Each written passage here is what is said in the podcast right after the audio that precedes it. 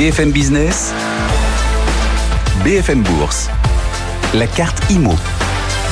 Ah, les taux de crédit remontent et emprunter auprès des banques pour les entreprises aussi coûte de plus en plus cher. Du coup, dans ce contexte, comment se portent les autres sources de financement dans l'immobilier, les autres sources au-delà des crédits bancaires? Arnaud Romanet-Pérou vient de nous rejoindre, directeur général d'Upstone, plateforme de crowdfunding, parce qu'on va parler de crowdfunding. Bonjour Arnaud. Bonjour Guillaume. Bienvenue sur notre plateau. Et le crowdfunding, une source alternative de financement pour euh, les entreprises, euh, surtout quand euh, les taux de crédit bancaire ne cessent de progresser. Est-ce que le crowdfunding en profite? Est-ce que l'année 2022 a été positive pour le crowdfunding immobilier? L'année 2022 a été euh, très positive pour le crowdfunding immobilier puisqu'on a des volumes qui sont en augmentation d'une trentaine de pourcents. Donc on est passé d'un petit peu moins d'un milliard de collectes en 2021 à un milliard trois. Donc euh, une augmentation euh, qui, euh, qui se tasse un petit peu, mais on est quand même sur des volumes qui sont assez importants. on, a, on a un monde qui a changé aussi l'année dernière, avec une augmentation des taux, avec de l'inflation qui arrive, donc peut-être un petit peu d'attentisme de, de, certains acteurs qui vont chercher du financement et des investisseurs qui, qui pourraient financer ces projets. En tout état de cause, on note qu'il y a toujours plus d'investisseurs et plus de porteurs de projets qui viennent chercher des capitaux euh, auprès des, plateformes. Et ce que vous disiez est très juste, dans le sens où euh, les conditions de crédit euh, se, tendent un petit peu, donc les banques vont demander plus de fonds propres, et les, crédits coûtent un peu plus cher, ce qui réduit en fait l'écart de coût entre la solution de crowdfunding proposée aux opérateurs et la solution bancaire.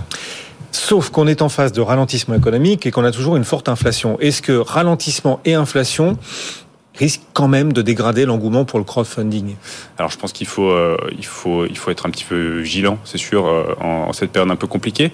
Euh, la thématique pour les promoteurs, pour les, les, porteurs de projets en immobilier, que ce soit les marchands de biens ou les promoteurs immobiliers, c'est l'augmentation des coûts de construction. Euh, qui va réduire forcément leur marge. Euh, l'augmentation des taux euh, de crédit pour les ménages qui accèdent ou qui vont investir, donc et, des délais de traitement de dossier qui sont qui, qui s'allongent. Donc d'un côté sur le bilan, on a une, une, marge qui, qui est un peu challengée avec l'augmentation des coûts, et on a une commercialisation qui est un petit peu plus compliquée avec une augmentation des désistements et des difficultés pour obtenir les crédits. Donc effectivement, on est dans une phase un petit peu compliquée où où les, les, les délais s'allongent et, faut être, euh, faut être, faut être prudent sur les opérations. Donc, euh, il faut hmm. bien, euh, bien analyser le coût de construction et pas hésiter à être pessimiste sur ce coût de construction en anticipant une augmentation en cours de route du chantier et allonger des délais de commercialisation. Oui, mais la hausse des prix des matériaux de construction risque de renier la rentabilité de l'investissement en crowdfunding. C'est une belle rentabilité en moyenne. On est sur à peu près 10% en général. Alors, on, va sur des rendements qui sont en moyenne à 9,4, je crois, et, qui vont de 7 à 12 selon les hmm. projets. Mais qui se dégradent parce que les coûts des matériaux, la construction construction dans le neuf coûte de plus en plus cher Alors, ce qui se dégrade en premier dans une opération, c'est le, la marge du promoteur. Donc, euh, le coût de construction va être euh, absorbé par la marge. Et si euh, il n'y a plus de marge, effectivement, on, vient, on vient rogner la rentabilité des, investisseurs. Maintenant, les investisseurs, ils sont bien conscients qu'il y a de l'inflation, donc ils vont chercher aussi des produits avec des rentabilités importantes pour couvrir cette inflation. donc, mathématiquement, ils ont toujours de l'attraction, ils sont toujours attirés par ce genre de produits, et donc ils y investissent.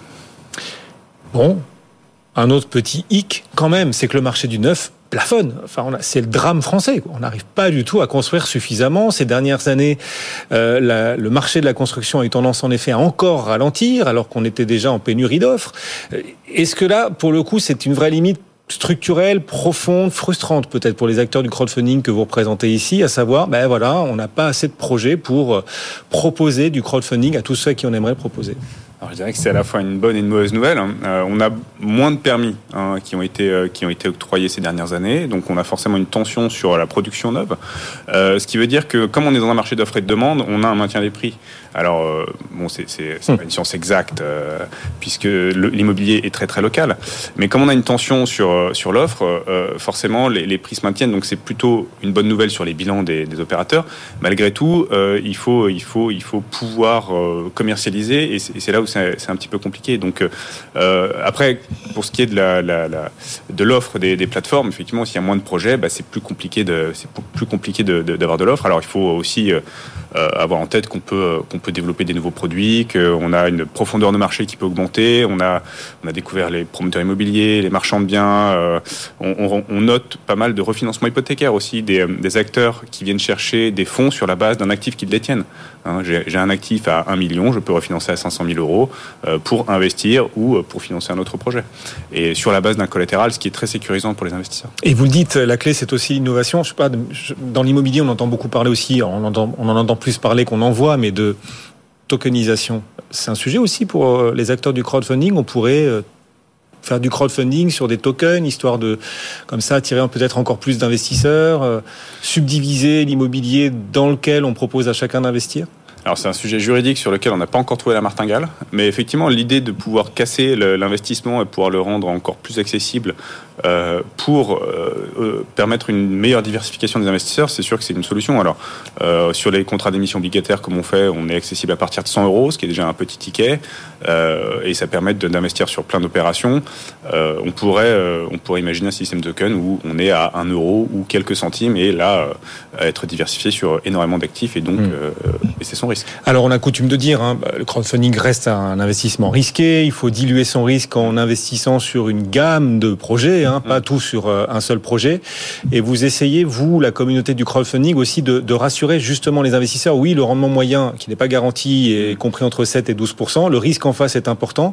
Pour attirer peut-être encore un peu plus d'investisseurs et de demandes, essayer de, de, de calmer les inquiétudes quant à l'ampleur du risque que je prends en tant qu'investisseur si je place mon argent. Vous essayez de trouver des solutions, vous, les acteurs du crowdfunding il faut essayer d'identifier des projets sur lesquels le, le, le risque est, est, euh, est, le moins important à l'analyse. La, Ensuite, euh, ce qu'on ce explique, c'est que sur, euh, sur des rentabilités qui sont très fortes, il faut, il faut intégrer le risque dans son portefeuille.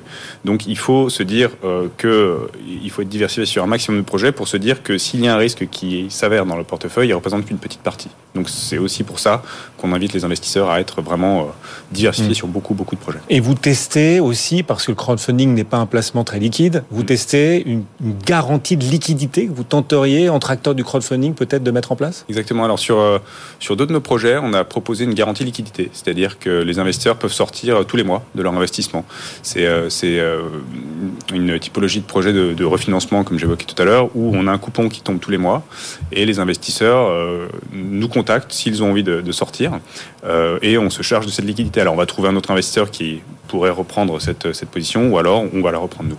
Hmm. Donc on, teste voir l'appétence des investisseurs pour la liquidité en cours de route. Alors, il faut rappeler que c'est quand même des projets qui euh, durent entre 12, 24, 36 mois, donc c'est pas non plus très très long. Mais euh, voilà, on peut.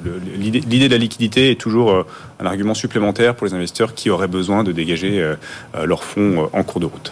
Upstone avec nous, Arnaud Romanet Pérou, directeur général. Merci beaucoup d'être passé nous voir.